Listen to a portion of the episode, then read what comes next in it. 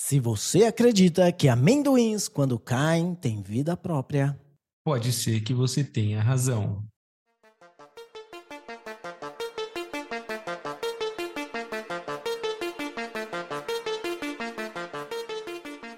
Bem-vindo, terapeuta da conspiração. Este é o episódio número 29 do Terapia da Conspiração Podcast. Meu nome é Davi Miller e falo diretamente aqui de Terras Tupiniquins. E eu sou Ariel Barcelos, diretamente do Sertão Andino, onde já gravamos essa entrada três vezes. Fala aí da visão, é aí que, que começa o programa agora. Tamo, tamo enferrujado aqui, hein? Nossa, parece que sim mesmo, né? E o pior é que não sei porquê, né? Semana passada a gente gravou. É, às vezes tem semana que é assim, que todo, todo dia da semana parece uma segunda-feira. Então, uh, e é isso aí, Davizão. Como é que foi a semana aí? Tudo tranquilo, tudo na paz? Aí perdendo muitos amendoins aí pelo chão. É, aqui, aqui tem isso, né, cara? Vai comer um amendoim, derruba, ele some, ele se esconde, e de repente você olha, ele tá onde você já olhou sete vezes, ele aparece. Então fica essa teoria aí. A minha semana foi tranquila. Foi de, é, dentro do possível aí, né? Uhum. E a sua, tranquilinho ou não? Aqui tudo tranquilo. Aqui estamos no onde o presidente da Colômbia quer acabar com os raps, né? E tem os raps que querem que, que ele acabe com os raps. E tem os raps que não querem que ele acabe com os raps. Por que tem rap que quer que ele acabe com o rap? Porque é o seguinte, ele quer passar uma, uma reforma trabalhista onde coloca os raps como se fosse CLT. Entendi. Entendeu? E é claramente, tipo, não tem o, o RAP, ele pode até funcionar como CLT, mas nunca do jeito que vai ser. Você vai entrevistar o entregador, você vai contratar o entregador, ele vai ter horário para fazer, né? Você vai ter ali à, à disposição. O que pode inviabilizar o, o negócio e fechar totalmente, ou ah, diminuir muito, né? E você tem aquele RAP que simplesmente quer fazer um bico e entrar ali no, no RAP de vez em quando e fazer entrega. E isso, com, com essa lei, é proibitivo, né? Entendi. então, o que acontece é que a gente volta na época onde não tinha RAP, que daí você tem que, que, que ligar direto no restaurante, você tem, tem que ter um entregador do restaurante, o cara espera ter pedido de várias pessoas para sair entregar. Ah, mas é é uma coisa que não entra na cabeça da- das pessoas que, que nunca tiveram que trabalhar sem ser. Na verdade, nunca teve que trabalhar num, num emprego real, né? É sempre quem faz carreira política está sempre aí na carreira política. Ah, mas quem não teve experiência de trabalhar num, fazendo bico, ou fazendo freelance, ou fazendo qualquer outra coisa que não seja um emprego das 8 às 5, eles acham que se você não trabalha das 8 às 5, qualquer outra coisa, não é digno, não é, não é uma coisa, entendeu? Não é nobre. É, então você não pode fazer isso, entendeu? Porque quisera você simplesmente ganhar dinheiro e cuidar da sua vida. Esse é um pecado do- dos dos socialistas, né? O pecado segundo os socialistas. Essa. ah, então agora ele resolveu que ele vai atacar o rap. O que de verdade eu acabo achando que é mais uma. Vamos dizer assim, ele sabe que se essa lei passar, ele tá fudido. Entendeu? Vai, vai ter muito desemprego, vai fechar, porque não é só rap, né? É, são todos os aplicativos, tem vários, tem é, de, de, de Uber, né? Esse- essas coisas assim, todos esses seri- teriam que acabar. Então ele sabe que vai gerar um grande estrago econômico, tanto para as empresas que, e pessoas que utilizam esses serviços, como para as pessoas que fazem parte, né? Que, que trabalham co- como Rappi ou como Uber. Ahn, então, é, ele sabe disso e, e eu acho que ele coloca isso sabendo que não vai passar, só para ele poder usar, ó, eu tentei isso, entendeu? Mas a Colômbia nunca vai dar um emprego digno para os pobres, porque eles não gostam de pobre, porque não sei o quê. Entendeu? E, ele devia mais era cuidar da, da vida dele e deixar que o, quem é rap, ninguém tá com uma arma apontando na cabeça para você ser rap e Principalmente se você chegou da Venezuela aqui, o rap é, é uma boa opção. Por quê? Porque você não tem que passar por um processo de, de o cara tem que me aceitar para eu trabalhar para ele num horário fixo. Eu posso começar a trabalhar é, com uma bicicleta e eu pego lá, faço o cadastro e vou e, e, e, vou fazendo entrega. E cada vez que eu falo entrega, eu ganho mais dinheiro. Eu posso depois trocar minha bicicleta por uma moto e posso ir melhorando minha condição. Mas não, não pode. Você só pode melhorar a sua condição se o governo deixar, se o governo tiver de acordo com o que você vai fazer. Se não, não. E esse é o governo, né, que dito, né, tem a fama aí de que ele se importa com os pobres. É, é, é essa é a, discussão que vai longe, essa conversa também paira pelo Brasil, vira e mexe. Mas não sei, né? Eu acho que é o, é o que você falou, é um tiro no pé, porque é, essas empresas surgem com soluções, né? E elas crescem porque há o interesse da população, né? Existe o interesse das pessoas que pedem de ser atendidas e, e das, das pessoas que trabalham de, de trabalhar dessa forma. E, bom, eu não sei, é, eu tenho essa impressão também de que quanto menos burocrático, mais fácil é da, da pessoa trabalhar e mais liberdade ela tem, né? Do é. que toda, todo esse discurso de que, olha, você não, esse, é como você disse, né? Esse, esse emprego não é nobre, não é digno para você, só que não tem a contrapartida, né? Tipo, ele não te oferece um emprego decente. Porque, como você falou, o que vai acontecer é que vai acabar com essas empresas e, e nem esse emprego vai ter. É, e é sempre a, a, demagogia e a hipocrisia desse. É que nem o, o, Bernie Sanders, lá nos Estados Unidos, falar que o salário mínimo uh, não é digno, não dá para a pessoa ter uma vida decente.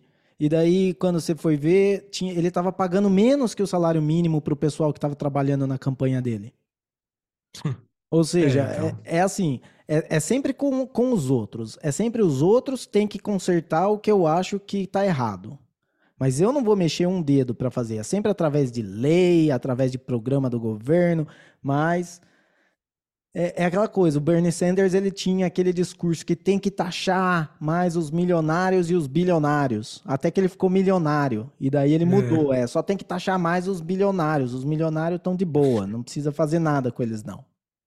É, é eu tenho, eu, eu tenho um, é, uma história que, eu, que é parecida, que uma pessoa tinha uma, era dona de um, de um cursinho pré-vestibular e ela era toda politicamente de esquerda e né, direito trabalhista e a, era todo esse discurso. Mas, como você falou, era uma demagogia, uma hipocrisia, porque eu tinha conhecidos que trabalhavam lá como professores e era assim: é, eles recebiam por aula que eles davam, chegava julho, dezembro, janeiro, não dava aula, não recebia nada, entendeu? Férias, décimo terceiro, pode esquecer. Então é. E não é que a pessoa cobrava super barato na, na, no cursinho dela, entendeu? Não, ela cobrava caro pagava mal seus funcionários, mas ia falar com ela, ela esquerda, direito trabalhista, CLT, não sei o quê, mas é, como você falou, né? E começa pela, pela sua própria empresa, então por que, que a sua empresa não faz isso, não dá o exemplo? Exatamente, é, é uma. Uh, é um. Vamos dizer assim, uma. Uma mentalidade que vem tanto da, da ignorância econômica, quanto também um pouco de uh, uma sensação de inveja, né? Não, ela, a pessoa senta no próprio rabo e ela acha que o do lado que tem muito e o do lado tem que doar um pouco. Entendeu? Ela não consegue ver, eh, ela não consegue enxergar, fala assim, ó, se eu quiser consertar alguma coisa, eu levanto a minha bunda da cadeira e vou consertar. E se eu quiser que aquele cara me ajude a consertar, eu tenho que convencer ele a me ajudar.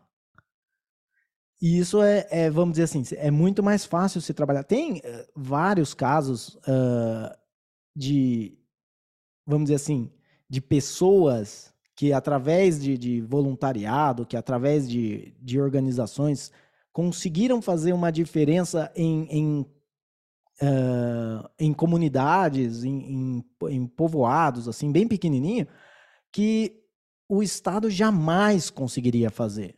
E é uma coisa que eu, que, que aliás, eu estava pensando esses dias, né? Porque um governo, né, quando uh, ele tenta fazer um programa é, social, ele nunca consegue criar alguma coisa. Ele só consegue destruir do outro lado. Então vamos dizer assim, ele não consegue criar a riqueza para o pobre, mas ele consegue destruir a riqueza do rico. Né? Ele consegue sempre fazer desse jeito. Por quê? Porque não existe uma riqueza que, que se mantenha através de caridade. Porque a caridade, apesar dela ser uma coisa uh, nobre e que ajude num primeiro momento, quando ela se torna sistemática, ela é tipo o, antibiótico que o, a bactéria se torna resistente. Entendeu? Uh, então vamos dizer, o antibiótico ele funciona num primeiro momento, mas você não pode viver à base de antibiótico. Não tem como isso funcionar. Entendeu? E a, a caridade, e, e, a caridade ainda, quando a gente está falando de programa social, é, não é nem, eu nem sei se a gente poderia chamar de caridade, porque é caridade, mas é com o dinheiro dos outros, né? Não é com o meu dinheiro. Eu estou pegando de, eu tô pegando do, do João e dando para o Pedro. E pode ser que o Pedro esteja precisando mais nesse momento, mas é, tem vários, vários aí empecilhos éticos de eu tirar do João para dar para o Pedro, né? Então eu nessa história ajudei o Pedro uh, fodendo o João. Eu vou pro céu ou pro inferno nisso aí, né? Vamos dizer. Uh, mas beleza. Quem, quem, quem tá aqui, né, para para julgar se as pessoas mesmo, né, se a população em massa aí uh, aceita esse tipo de coisa, a gente fica aqui só olhando dos nossos binóculos de terapeuta da conspiração. E já começando o programa bem viajando, né, Davi? É como de praxe, né? É, a gente já pegou um caminho aí, já foi embora e já completamente distante da pauta que a gente pensou em falar. pois é, não, não tá distante da pauta, mas tá assim. Não era bem isso. Bom, beleza. Mas vamos, vamos ler aqui, porque temos um e-mail, recebemos um e-mail aí do, do referente aos episódios número 26 e 27 que a gente falou Olha sobre a Europa. É. Excelente. Então, um e-mail muito legal. Eu é, fiquei muito feliz de ter recebido esse e-mail, até porque, é, para quem não sabe, esse podcast aqui, o Terapia da Conspiração, o que me inspirou a começar esse projeto e chamar o Davi para a gente tocar esse projeto, é, foi que eu, é, eu sou muito fã do podcast No Agenda, que é do Adam Curry e do John C. Dvorak. Uh, e eu escuto todos os episódios, né, dois episódios por semana, episódios de três horas, mas esse é um podcast que eu realmente não perco, eu, eu escuto todos. E também, então recebemos aqui um feedback de um é, do Eduardo Hoffman, que também escuta uh, o No Agenda, porque dá para pegar aqui, ele mandou, né, falando do In the Morning e uh, citando também o Adam Curry e John C. DeVork. Então já de, vou ler, vou falar um pouquinho do e-mail dele, mas já desde antes, Eduardo, muito obrigado aí pelo, pelo feedback. Gostei muito. Uh, e no e-mail, assim, é, o e-mail é um pouco comprido. Eu vou falar aqui de dois pontos que eu, que eu gostei bastante. No geral, eu não acho que tem. Eu acho, que eu acho que a resposta dele foi muito legal, mas teve dois pontos que eu achei bem legal. O primeiro é que, bom, o episódio 26, a gente fala sobre os protestos na França, na Alemanha, e dentro desse episódio a gente fala um pouco da nossa visão, de como a gente acha que a Europa é, de como as coisas acontecem na Europa. E ele mandou, então, é, falando um pouco assim, por, por que, que, qual seria uma, uma diferença que faria da, da Europa, a condição básica na Europa, começar já muito superior à condição básica no Brasil. Uh, e o que ele coloca é o frio, né? O inverno. Uh, porque lá realmente, tipo, se você fizer um, uma casa que nem, na, que nem no Brasil, que você só levanta uma casa e põe uma laje em cima, no inverno você não sobrevive. Então, para eles começarem a ter uma sociedade na Europa, eles já precisam de uma infraestrutura melhor. Então não tem, então já, já nivela um pouco mais acima do que o Brasil. Então, quando a gente fala assim, ah, no, no Brasil uh, é difícil, as coisas não desenvolvem e tal. E ele até cita um exemplo aqui de quando você vê na favela, uh, as pessoas têm um barraco lá, mas tem televisão dentro do barraco. Uh, e você pensa, como que a pessoa gastou dinheiro na televisão se ela mora num barraco? E é realmente porque ela consegue morar num barraco o ano inteiro, o barraco está protegendo ela e está satisfeito. Quando na Europa, não, você não vai comprar uma televisão antes de você ter uma casa que vai te proteger no inverno, porque aquela televisão vai ficar lá e você não vai estar tá lá no fim do inverno, você vai simplesmente morrer. Uh, né, Davizão, o que você acha disso aí, da, da posição do Eduardo aí? Cara, primeiramente, obrigado, Eduardo, aí pelo e-mail, né? A gente fica muito feliz. É, eu achei muito, muito interessante é, para você ver, né? Como a gente realmente vê as coisas pelo, pelo nosso ponto de vista, porque eu nunca tinha parado para pensar é, no inverno como uma questão tão forte financeiramente falando, né? Porque aqui no Brasil é isso que você falou. Montou uma casa lá, né? Pôs uma laje e beleza. E dá para viver tranquilo.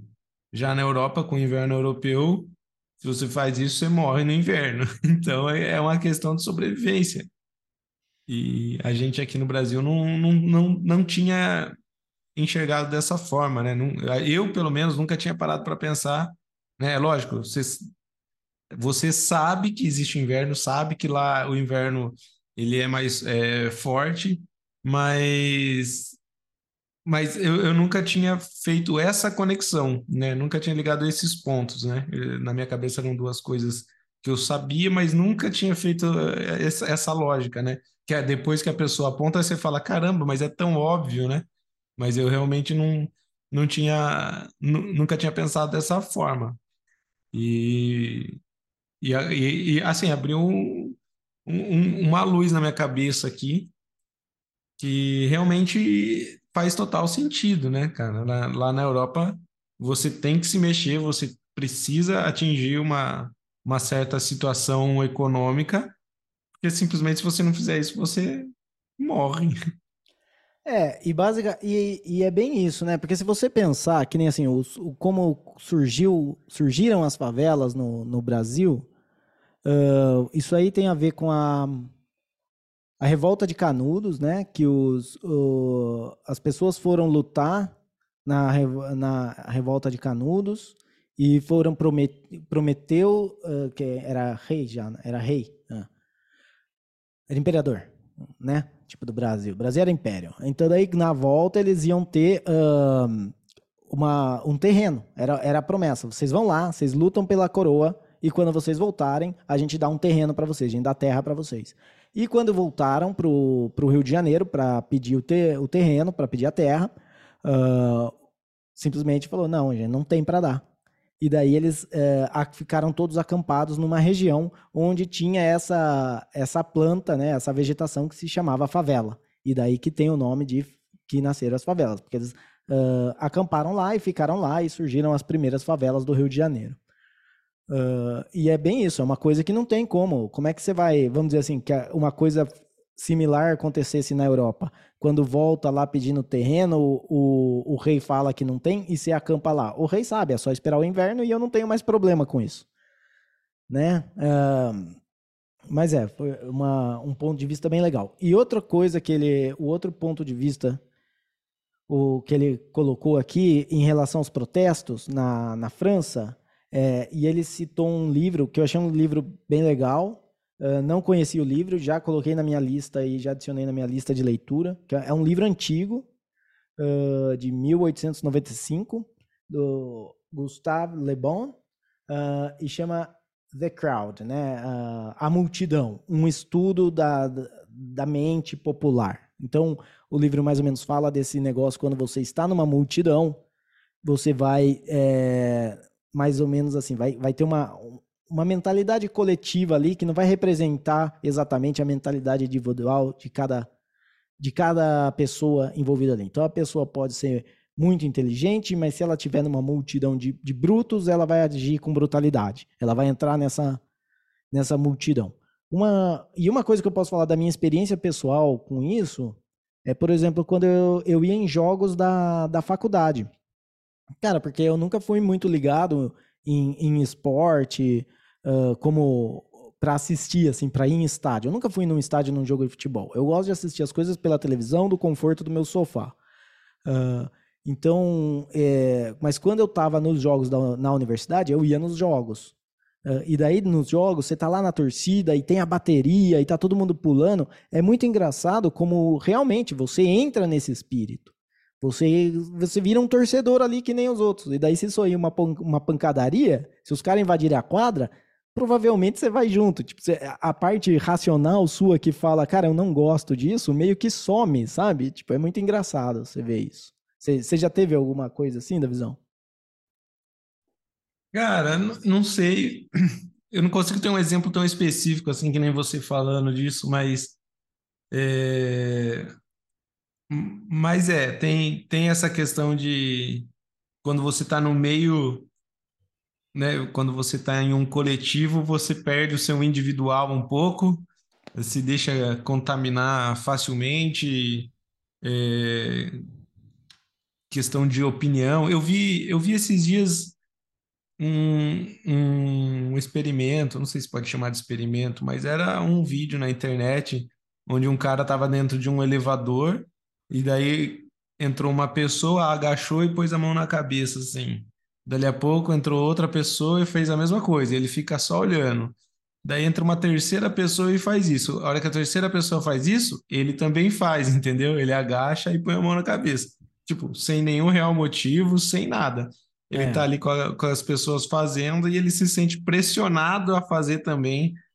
Então, realmente, né, a, a mente do ser humano é, é, é como você falou, é, ela, ela funciona de uma forma é, incrível. E o, o, livro, né, que o Eduardo utilizou até como fonte é de 1895, então não é uma coisa que a gente está vendo agora, é uma coisa que já acontece há séculos e e vai continuar Isso. acontecendo, né, cara? É, então, e até pelo, né, você vê pela data, esse livro, ele foi usado uh, por base em alguns estudos de Freud, uh, porque daí eu fui, eu vi o livro, ele mandou até um link, depois eu fui pesquisar o que, que era esse livro exatamente, mas ele foi base de alguns estudos de Freud e também é, influenciou ditadores da, da, do fascismo, né, Mussolini, Hitler, provavelmente do do socialismo e comunismo também, mas esse eles não falam, né? Porque esse ainda tem gente que defende.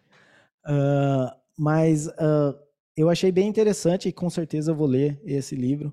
É, e sei lá, se você está escutando aí e, e, tem alguma opinião sobre isso, faça mais como o, o Eduardo e, e, a Alejandra que contribuem aqui. Então mande aí a sua opinião. Uh, aproveita que quando tiver 200 e-mails chegando por dia, a gente não vai conseguir gastar todo esse tempo falando de um e-mail só. Então é isso aí. É, Eduardo, obrigado pela sua coragem e seguimos aqui fazendo o nosso podcast Terapia da Conspiração. E o tema de hoje. Ah, não, tem que falar do Twitter antes, né, da visão? É isso. Fala do Twitter hoje aí, sempre eu te falo. A galera aí que quer, quer interagir com a gente, quer, quer seguir a gente no Twitter, arroba podcast TDC, ou lá na barra de pesquisa pode procurar é, Terapia da Conspiração Podcast, você nos encontra no Twitter. E se você quiser também mandar um e-mail, assim como o Eduardo, assim como a Leandra, para a gente poder debater aí, se você tiver alguma opinião sobre os nossos assuntos, as nossas teorias de conspiração, o nosso e-mail é contato arroba terapia da conspiração.com contato arroba terapia da conspiração.com. Manda seu e-mail aí, a sua opinião, a gente vai conversar, a gente vai debater e, e é isso. Bora então. Bora! E no programa de hoje a gente vai fazer aí um, um follow-up, né? Vamos ver, a gente já pegou aí desde o começo, desde o final do ano passado, é, a gente já vem aí ao e vendo como o mundo está caminhando, as coisas que estão acontecendo, fizemos algumas previsões, já fizemos algumas previsões que estão se tornando, né, estão cada vez mais perto da, da realidade, como é uh, o negócio da Google indo para o buraco, uh, e também uh, do chat GPT e várias coisas. E hoje a gente vai fazer um programa mais ou menos assim, um bate-papo, e a gente vai falar como é que está 2023, se a gente pensar em tudo que a gente achou que 2023 seria. A gente acertou mais, a gente errou mais, como é que tá, né, Davi? E acho que o, o primeiro ponto aí para a gente começar seria falar um pouco da, da situação, tanto da guerra na Ucrânia, quanto com o conflito na China, né? Que lá em janeiro a gente falou que a ideia é que eles virariam isso aí, né? Tentariam parar um pouco de, uh, de, de, de investir nesse, nessa guerra contra a Ucrânia e, e virar para a China, mas o que, que, você acha? Eu, da minha parte, eu acho que, tá, que, que até que está demorando. Eu achei que isso já, já estaria resolvido nessa época, até porque já, já fez aniversário aí a guerra da Ucrânia. É, então, é, realmente está demorando, mas também não, não, não está esfriando, vamos dizer assim. Não é, não, é, não é uma situação em que está indo rumando para um caminho diferente do que a gente pensou é, dá, dá a entender realmente de que começou com o conflito Rússia e Ucrânia e agora é, já se criam justificativas para direcionar para a China. E... É, então... Ah, foi mal. Não, é só um, um adendo aí que nós temos também o, o presidente Lula é, querendo se tornar talvez o Nobel da Paz, todo momento metendo o bedelho dele e falando que tem que acabar a guerra, tem que não sei o quê. É, então, uh, esse né, é que nem a gente vê, a gente vê as coisas escalando com a China, é, mas talvez aí não numa de uma forma que os Estados Unidos gostaria, né? Que nem a gente vê o Brasil negociando paz, uh, e, e, tentando, junto com a China, ser meio que intermediador de paz na, na, Ucrânia. Então, os Estados Unidos não seria o herói da história, ele ficaria mais como o empecilho, né? O, os comentários aí do Lula que, que os Estados Unidos têm que parar de colocar fogo uh, na guerra. Mas uh, é difícil você você ver qual que é a ideia do, do, dos Estados Unidos, né? Porque eu, eu realmente sinto que muitos dos, dos que estão ali no, no, no Senado americano, é, nos, os governadores dos estados, que eles têm essa vontade de tipo, gente, não, a gente não consegue mais vender essa guerra da Ucrânia. E, e eu quero virar para a China, eu quero parar, eu quero banir o TikTok, eu quero, uh, eu quero parar de, de é, de comprar Xing Ling da China. Eu quero, né, quero que a gente vá lá, que a gente defenda Taiwan. Taiwan é produtora de maior produtor do mundo de chips de computadores. Então tem muita coisa em jogo aí, é, né, que envolve também as big techs lá do, do Vale do Silício, né? Porque elas têm um interesse muito grande que, que, que eles controlem Taiwan. Então, a gente não sabe como direito, como é o lobby. O que eu acho é que os Estados Unidos investiu muito grande nesse negócio da Ucrânia. Todo mundo colocou bandeirinha da Ucrânia na, no Twitter, no, no Facebook, em tudo quanto é lugar. E agora eles não conseguem sair. Entendeu? E aqui eu não estou fazendo julgamento de valor se está certo ter a bandeirinha da Ucrânia ou não. Só estou falando que não está certo os Estados Unidos intermediar essa guerra que não tem nada a ver com, com eles, entendeu? O que, que eles vão fazer? Tipo, eles não são o. Eles não são o, o país que tem a moral para falar, não, Rússia, para de invadir esse país. Né? Porque eles estão invadindo o país faz 50 anos. E, e agora eles vêm falar, não, só a gente pode, a Rússia não. É. Então, uh, eu não sei, eu acho que eles, eles entraram, compraram muito essa briga, estão querendo sair, porque eles não vão conseguir manter guerra com a Ucrânia e conflito com a China. Né? Mesmo que seja uma guerra fria com a China, eu não acho que eles vão. É, porque tem, isso vai muita grana, muita grana, muita coisa que, que a gente nem. que não toma nem conhecimento, porque não é só o orçamento bélico, né? não é só o orçamento ali da parte militar, mas tem muita coisa que eles fazem por trás dos panos, né? mercenários que eles contratam para ir nos lugares através da CIA, toda essa coisa. Então eu acho complicado que eles consigam manter. E até pela, pela questão geográfica, né? Tá com um pé ali na Europa, o outro do, tá, né, tipo, dos dois lados ali, é meio estrategicamente meio difícil. É, o... eu acho que talvez os Estados Unidos apostou muito nessa guerra da Ucrânia e da Rússia. Talvez eles acreditaram que, que ia haver uma comoção maior, não sei. Mas é, eu, eu acho que eles pensaram que conseguiriam tirar uma vantagem maior do mundo, assim como eles sempre fizeram, né? Usa, usando as guerras para crescer e, e, e, conseguir acordos melhores para eles mesmos.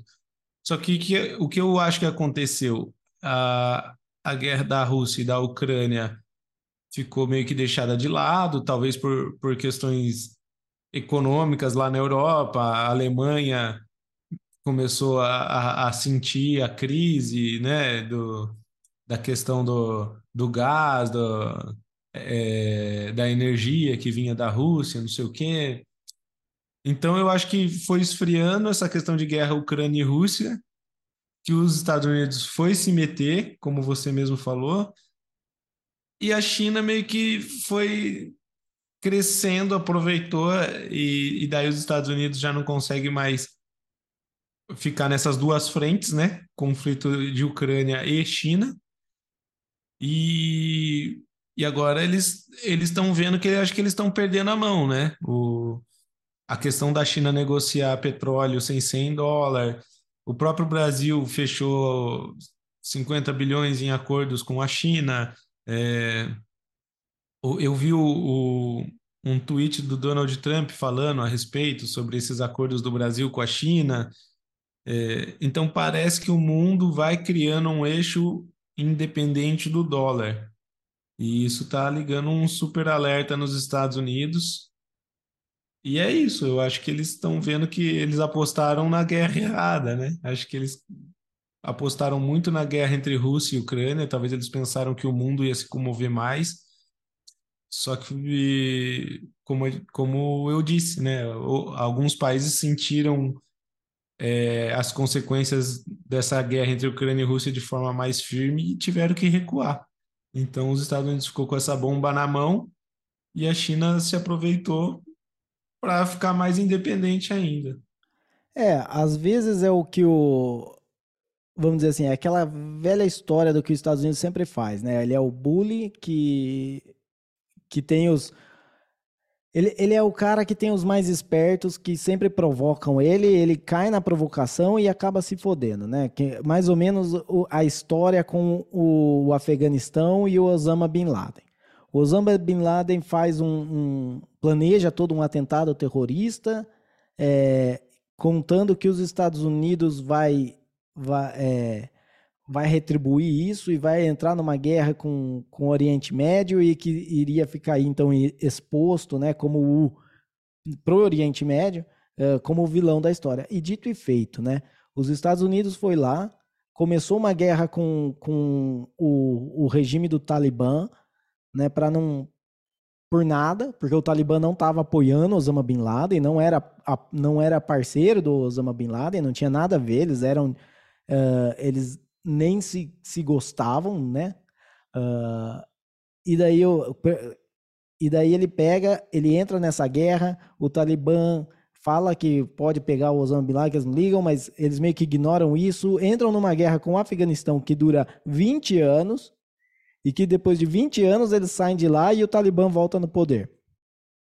Então é ridículo isso. Uh, e é, pode ter sido a mesma coisa, vamos dizer assim, a, esse, a, essa invasão da Rússia a Ucrânia pode ter sido combinada. Né? Se a, a Rússia vai lá, a, né, o Putin e o Xi Jinping combinam lá, falam assim, ó, a gente precisa fazer de um jeito que os Estados Unidos estejam numa posição frágil. Então faz o seguinte, invade a Ucrânia, Faz eles gastarem um monte, faz eles venderem essa notícia, fazer propaganda de que a Ucrânia, né? Esquece esse negócio que a Ucrânia tem um monte de nazista, né? Esquece esse negócio que é um dos governos mais corruptos do mundo. Esquece esse negócio que o, o filho do, do, presidente tem é, ligações com empresas de energia aí, sendo que ele ganhava, ganhando salários altíssimos sem nunca ter tido experiência na área. Vamos esquecer tudo isso. A Ucrânia vai ser o o modelo de país idôneo de pessoas guerreiras de tudo, entendeu? Vai, vai ser o, o céu na terra e o Putin malvadão invadiu a Ucrânia. Daí então eles vão ter que comprar essa guerra aí com tudo. Deixa rolar isso, vai, né, vai rolando isso um ano, tal, para até eles ficarem bem frágeis e aí eu começo a fazer algumas jogadas para trazer os países que não são comprados com os Estados Unidos para o nosso lado comercialmente, ou seja, eles não estão entrando na guerra, não vai ter nada, não vai ser apoio bélico, nem, nem eu, China, vou ter, vou dar apoio bélico, eu vou só, a gente vai ser só comercial. E daí a gente faz, isola os Estados Unidos comercialmente, os Estados Unidos não tendo mais condição de colocar sanções econômicas e já estando aí com uma é, com, com a população completamente dividida, que o algoritmo do TikTok deixou todo mundo convencido das dancinhas, e, e se acaba com a cultura americana que tem sido aí a predominante desde a Revolução Americana, né? Desde a de 1776. Aí você me pegou, né? 1775, errei por um ano. Beleza, mas ele tem sido referência da cultura né, uh, ocidental. E se for falar que acabou, acabou também porque o, os ideais que os fundadores americanos começaram lá, hoje em dia eles são um palavrão para a própria população americana. Entendeu? Você falar que o indivíduo é livre para se defender e que ele tem que ter arma, né? Maioria dos estados lá eles fazem cara feia para isso. Tem que ter background check, tem que ter um monte de coisa. Eles já logo depois da, da, da revolução, da quando uh, eles já fizeram proibiram milícias particulares, teve um monte de bizarrice. E hoje os Estados Unidos que era para ser, né, uma, uma federação de estados, né, uma uh, tem a União e daí os estados eles optam por fazer parte daquela união. Depois da Guerra Civil ficou muito claro que não era isso não, porque quando os estados quiseram sair fora, a União falou: "Não, Guerra Civil". É. Mas acho que é isso, né, da, da guerra da Ucrânia e da China. Agora resta aguardar aí os próximos capítulos. Vamos ver também essa parte econômica aí, se, se, se os Estados Unidos vai acabar ficando de fato isolado e se, como ele vai reagir a isso, né? Hum. Nitidamente ele vai perder o poder se isso acontecer e se ele vai aceitar numa boa ou ele vai inventar mais armas químicas. É, Veremos então. nos próximos episódios aí, né? Pois é, e vamos aguardar aí. E eu, então vamos pro próximo aqui, uh, senão eu vou começar a falar e vai mais 15 minutos falando.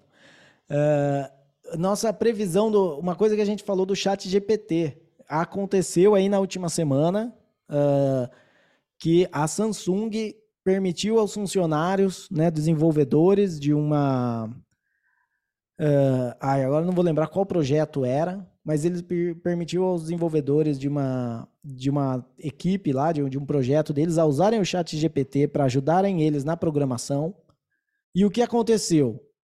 O, o código deles vazou por conta do chat GPT. Por quê? Porque você vai lá, você coloca o seu material no chat GPT, o chat GPT está assim usando o seu material para alimentar a sua, né, a, a, a sua Base sua base de dados. de dados. mas não é a base de dados, porque é, quando você fala em inteligência artificial, é um data lake, né? O seu lago de dados. É, ela, é, ela não é estruturada que nem uma base de dados. Ela tem uma diferença. Uhum. Mas vamos aqui, para simplificando, né?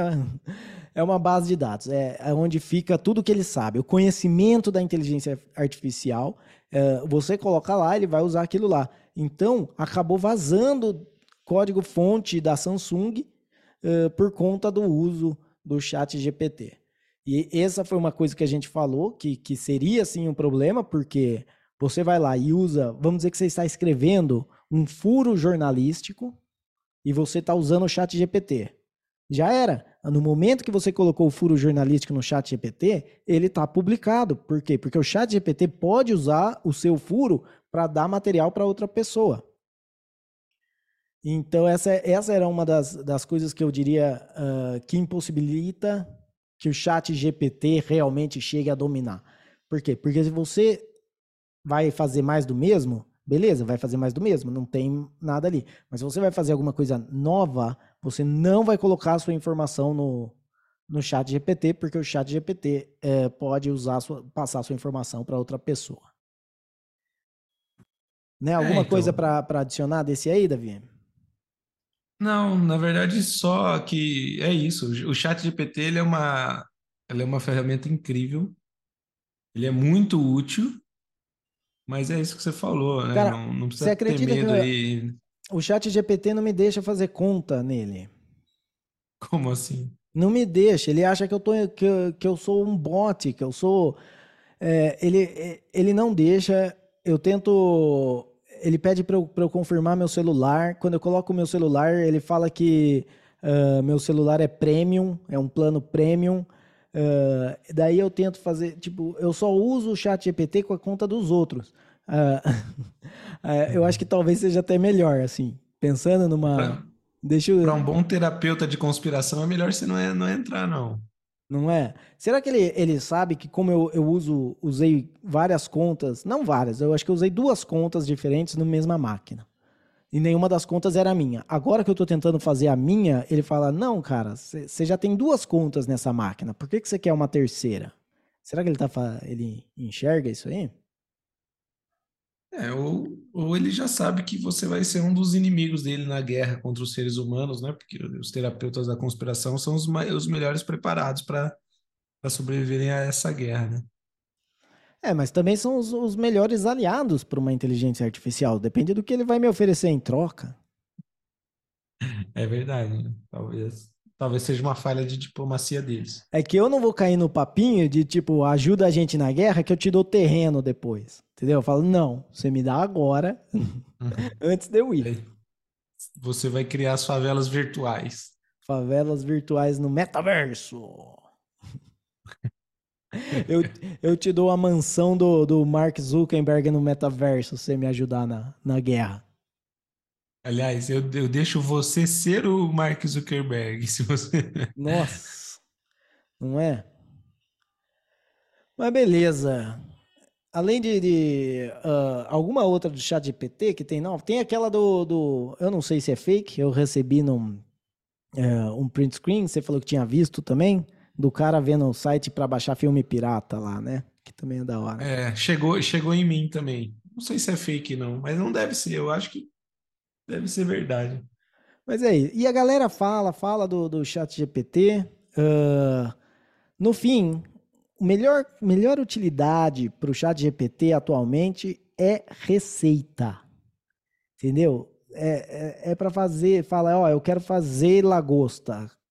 Eu quero fazer lagosta é, quieto. Eu quero fazer lagosta, mas eu quero que tenha coentro. Ele, ele, é- ele bola as coisas, ele mon- m- coloca ali e tem tudo. Tem- tem- Quero lagosta e eu quero um acompanhamento de aspargo. Ele manda para você. Então, Essa é a melhor, é a melhor utilidade que eu tenho visto do, do chat GPT até o momento. Essa e. E não, é essa só. Não tem outra. Porque Quem não me uma fazer conta. empresa, né? Talvez, talvez, chat GPT, se você me deixar fazer uma conta, talvez eu ache outras utilidades, entendeu? É, é, tem um monte de, de coisa que eu fico tentando achar no, no Stack Overflow, no Google, no Niva, é, e eu não acho. Talvez, se, eu, se você me deixar fazer uma conta e eu perguntar para você como é que eu configuro o AWS Lambda para é, pra funcionar de forma assíncrona com, com um chamado API, ah, talvez né, você me dá essa resposta.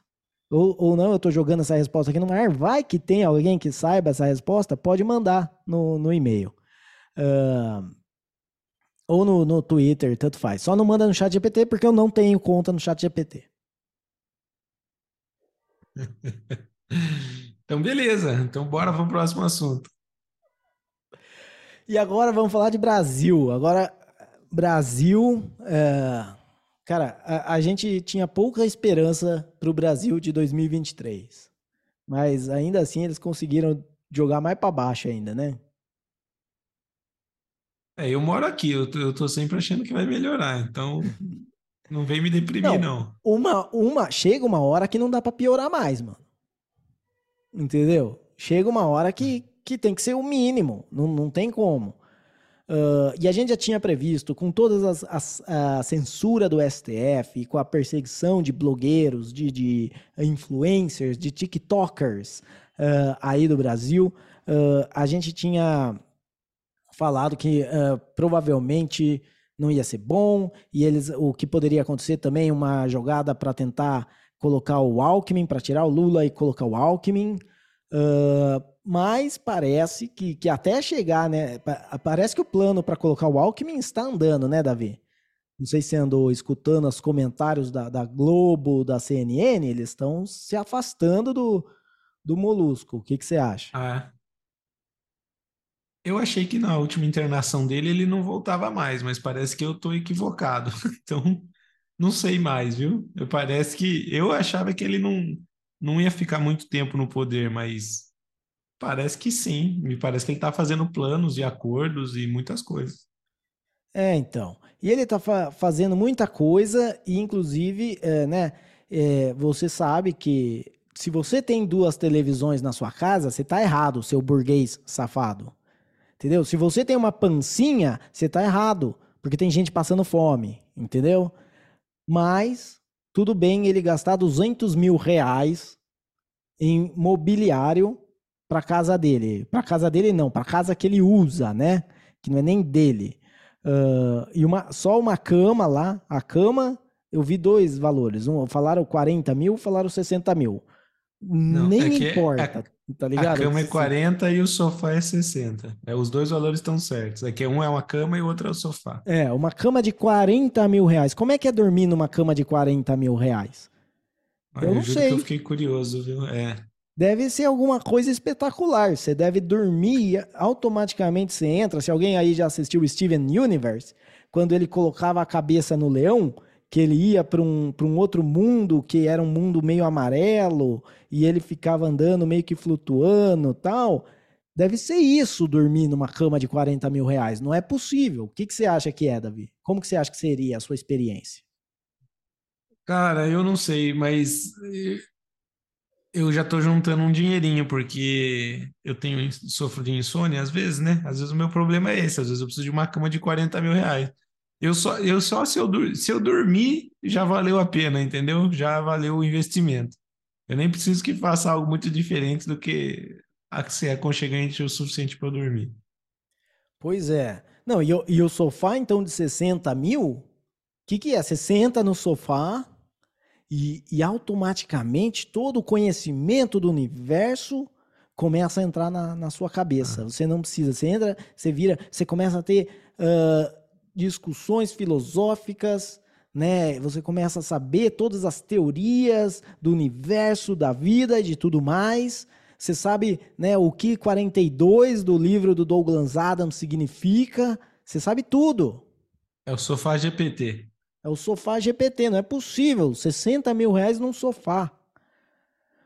Mas beleza, por quê? Porque eu não tô pagando. Quem tá pagando é você.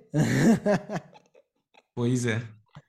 Entendeu? O cara é assim, ele tudo bem para ele, ele acha que ele, que ele merece um sofá de 40 mil reais, até porque não é ele que tá pagando, entendeu? Quem tá pagando são as pessoas aí que defendem na internet, lá no Twitter, quando tá todo mundo reclamando lá que taxaram a comprinha do Shine, sempre tem o, o carinha do faz o L indo lá nos comentários e falando: É, vocês ficam reclamando, tem que contribuir, tem que contribuir. Então lembre, quando você estiver pagando imposto no Brasil, você está pagando o sofá de 60 mil do Lula, é, a cama de 40 mil do Lula e as lagostas e vinhos premiados do STF. Lembra disso. Quando qualquer imposto você estiver pagando. É essa mentalidade que a gente tem que colocar nas pessoas, entendeu? Você não, você está ajudando o SUS com o que sobrar. Entendeu? O que sobrar é o do SUS. É, o principal, o, o porquê o imposto existe é isso, é comprar essas regalias. E será que ele mudou de cama porque ele não queria dormir na mesma cama que o Bolsonaro dormiu, Davi? Ah, provavelmente, né? Ou será que foi a gente? Eu lembro que na, eu lembro que na época Eles mostraram fotos, né, que tava tudo emporcalhado, tudo mal cuidado. Porque eu não duvido que seja verdade também, né? Porque eu acho que o Bolsonaro não era o tipo de cara que zelava muito pela. Como é que zelar? É o, é, o, é o, o empregado da casa, você só tem que chegar lá e dormir, você nem arruma a sua cama. Eles, você nem, provavelmente você nem acorda, entendeu? Você tem alguém que te carrega e vai te colocando de pé até que você abre os olhos e já tá ali de pé e alguém vem é, trocar sua roupa e limpar sua, sua genitália e, e, e eu e acho assim, que mesmo assim o Bolsonaro era o cara capaz de, de mundiar tudo. De mundiar tudo. Eu acho, a minha teoria é diferente. A minha teoria é que chegou um dia e o Lula tava lá e o Lula virou pra Janja e falou: Nossa, tô sentindo o cheiro da Michelle aqui. E ela ficou puta da vida e fez trocar tudo. Pode ser também, é uma boa teoria essa. Não é? Porque, cara, aí, aí você vai entender. Entendeu? Se a, se a mulher falou que vai trocar e se o cara viu, sentiu o cheiro e reconheceu o cheiro de outra mulher, aí já fodeu. Aí não tem mais o que dizer. Você vai pagar 40 mil na cama, 60 mil no sofá. Né? É isso. Ele não pagou. Né? Na verdade, não pagou. Não sei porque eu tô falando que ele, ele não pagou nada. ele, Nós pagamos. Eu ele, paguei. Ele pagou, pagou, menos nessa cama de 40 mil reais que você pagou nesse sofá-cama de, de 100 conto que você comprou no, no, no OLX. Ah, mas beleza. Vamos pro próximo. Falar de Brasil é sempre ah, calmo, né? Mas relaxa a gente falar. para quem mora fora, né? o Davi, a risadinha nervosa é a melhor. É. é. Ótimo. E essa, agora essa é quente. Saiu recente aqui, no dia que a gente tá gravando. Saiu na véspera do dia que a gente tá gravando. A gente tá gravando na terça-feira, saiu na segunda noite, ou na terça de manhã, talvez. É, eu sei que eu acabei de ver. Antes de vir gravar aqui, eu vi isso aqui. Uh, o PGR, o Procurador-Geral da República, pediu a prisão do Moro, de Sérgio Moro. E porque ele falou mal do Gilmar Mendes. Davi, o que você acha? Pô, Moro preso amanhã? Então, né, não sei, será que, que vai, vai rolar isso mesmo? Eu acho Olha, que. Eu acho que eles estão querendo fazer do, do Moro o próximo presidente, cara. Porque o que eles estão fazendo. O, o Moro fica lá, ninguém lembra do Moro. Todo mundo lembra do Bolsonaro. Ninguém fica pensando muito no Moro. Mas eles ficam trazendo o Moro à tona. Né? Você tem lá o, o Lula falando que quer foder com o Moro, tem o, o, o PCC querendo matar o Moro, uh, e agora o PGR querendo prender o Moro. Então, eu acho que é. isso é tudo é, relações públicas, é tudo campanha publicitária para você não esquecer do Sérgio Moro, para ele poder sair para presidente em 2026. Pô, é, faz total sentido. Até porque a direita está precisando de um nome. É, cara, eu, eu sinceramente preferiria que fosse um nome distante do Bolsonaro. É, o Moro, eu acho que ele deu uma queimada com todo mundo, mesmo com quem é muito extremista de direita, ou quem nem é tão extremista assim como eu. Mas essa história dele, ele era ministro do Bolsonaro, daí saiu falando a abobrinha do Bolsonaro, né, falando, acusando, né, o Bolsonaro de estar influenciando na Polícia Federal e tudo mais, e não sei o quê. Ou seja, ele entrou pro, pro governo com um discurso anticorrupção, saiu porque teoricamente não compactuava com a corrupção da, do governo, mas daí veio a eleição e ele tá de mão dada com o Bolsonaro no debate, não sei o que e tal. Eu, eu gostaria de ter um nome forte de direita para a próxima eleição, mas eu gostaria que não fosse alguém tão amigo assim do Bolsonaro. Mas faz sentido isso que você falou, de que estão chamando atenção para ele, estão talvez querendo transformar ele num mártir, em alguém perseguido. Pode ser isso. Ou pode ser só o outro lado mesmo perseguindo ele e, é. e querendo prender ele, sei lá. É, a resposta vai ficar clara se ele for eleito para presidente ou se ele for preso, né? Aí a gente vai saber com certeza. Mas que nem esse negócio dele, a briga dele com, com o Bolsonaro, para mim, ficou nítido que o problema ali era, era Covid. O problema ali era o, o Moro querendo fechar o cerco no, no Covid, querendo que a polícia realmente uh, pegasse a galera que estava fora de casa. Lembra? Era, era nessa época que, que deu rolo. Porque o Bolsonaro tava, não tem que parar, a economia não tem que parar. Entendeu? Não, é, não, não, mas não era essa questão, não, viu, Ariel? A não, não ser que mas... eu, eu, eu esteja desatualizado, porque a questão foi que ele mexeu no, no, nos dirigentes, né, nos delegados federais, alguma coisa assim, que estavam investigando a família dele e tudo mais. O Moro, inclusive, saiu dando declaração a respeito, né? Não, mas isso foi pós, né?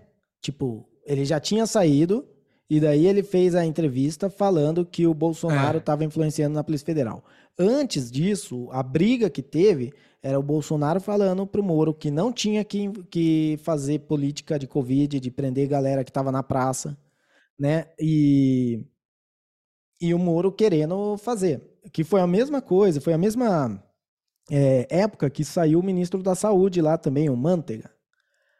Uh, e essa galera, vamos dizer assim, né? Eles entraram com, com o Bolsonaro na, no hype, né? E o, o, o Moro até teve um momentinho de romance, de, de vamos combater a corrupção tal.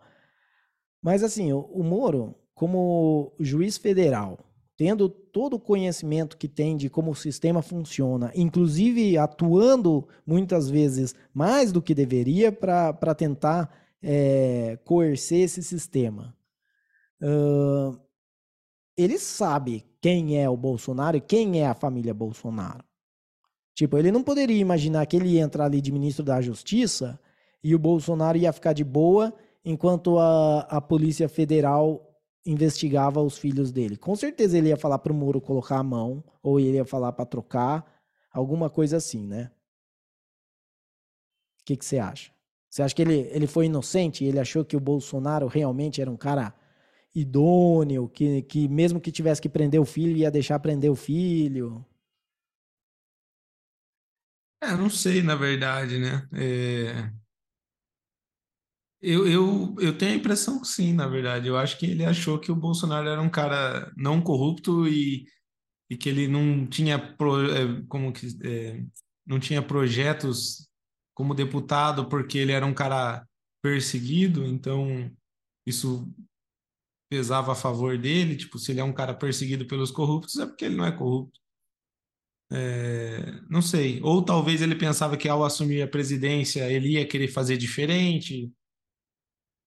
Não, é, não, não, não é. sei exatamente o, o que ele pensou, né? Mas, Porque, mas assim, o fato também, dele ter saído gente, do. Para a gente ser bem justo, todo o esquema que o, o filho do Bolsonaro estava sendo investigado era é, tipo não era um esquema do filho do Bolsonaro, era um esquema que o filho do Bolsonaro fazia parte e que você tinha pessoas de todos os partidos ali, você tinha. Porque a galera fica pensando como se os caras fossem o mandante do crime, né? Mas na verdade eles estavam só participando da, da festança que estava rolando lá. É, então, pode ser mesmo que o Moro não, não soubesse, né? Porque o Moro tá lá em Curitiba e o, esse negócio da rachadinha foi no Rio de Janeiro, certo? Sim, é, mas e, e não é só isso também, é, é a questão da, da, da forma, do discurso, né? Pregava um discurso de que tinha que matar os bandidos e os corruptos, então dá a entender mesmo. Que por, é lógico que o esquema não era deles, eles participavam, mas é, é, era, é exatamente isso que pega, eu acho, né? Entendi. Porque é, você fala que, não, aqui corrupção zero, bandido tem que morrer, né? Petralha, não sei o quê.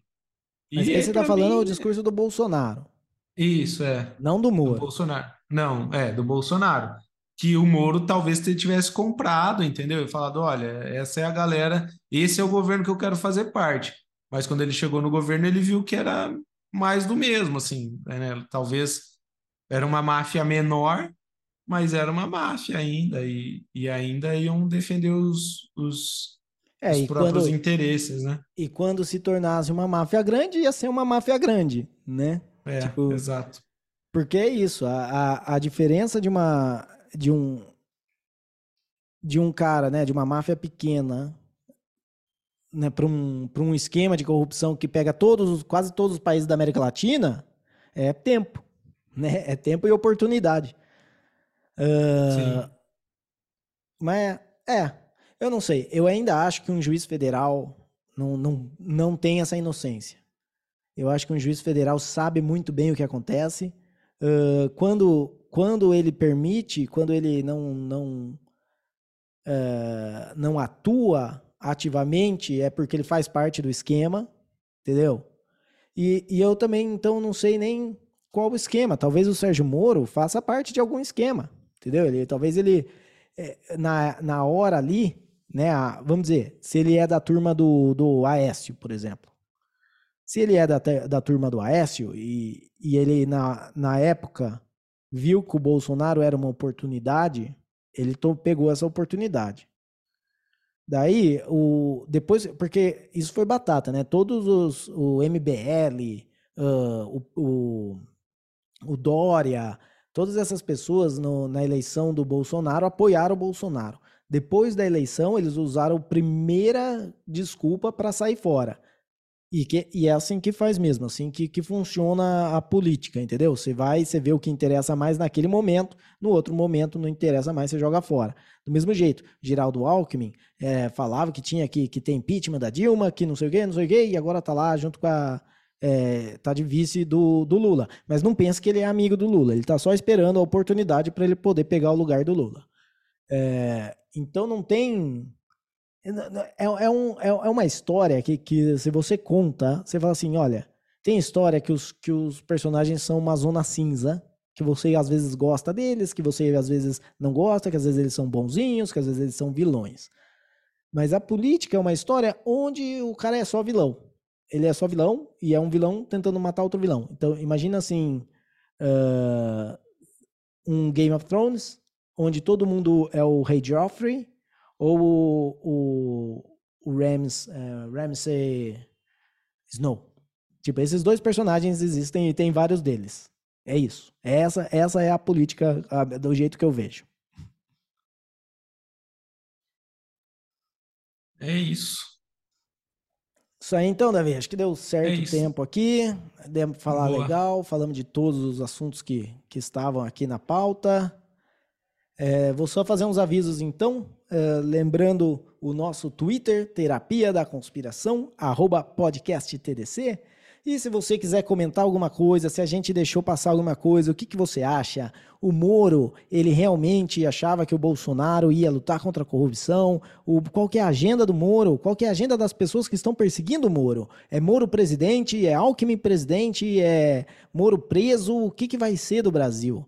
E também de todos os outros, conflito da, com a China, guerra na Ucrânia. Manda aí seu e-mail para contato arroba terapia da conspiração.com. E sempre lembrando também aqui, nosso podcast é compatível com o Velho for Velho. Então, uh, se você tem um aplicativo que tem funcionalidades podcast em 2.0 e tem Velho for Velho, você pode doar satoshis aqui para o podcast e ajudar na produção dele. Uh, a gente sempre recomenda aqui o Fountain, né, fontaine.fm, mas você pode achar vários aplicativos no podcastindex.org/apps. Os links vão estar na descrição do episódio. Acho que hoje eu me empolguei no episódio. Hoje foi um episódio que eu, que eu realmente senti que eu estava colocando para fora, assim, coisas que estavam aqui guardadas faz tempo. Desabafou. Um desabafo. Mas diga aí, Davizão, fale aí, conclusão final do, do episódio, o que, que você achou? Achei, achei muito bom. Acho que é isso. Vamos continuar de olho aí nesses assuntos e nos demais assuntos que aparecerem durante o ano, para ir vendo as nossas previsões. Né? Por enquanto, parece que a gente até meio que acertou boa parte da, dos acontecimentos. Vamos ver se continua seguindo essa lógica aí. E se a gente falou alguma verdade aqui? Saiba que foi sem querer.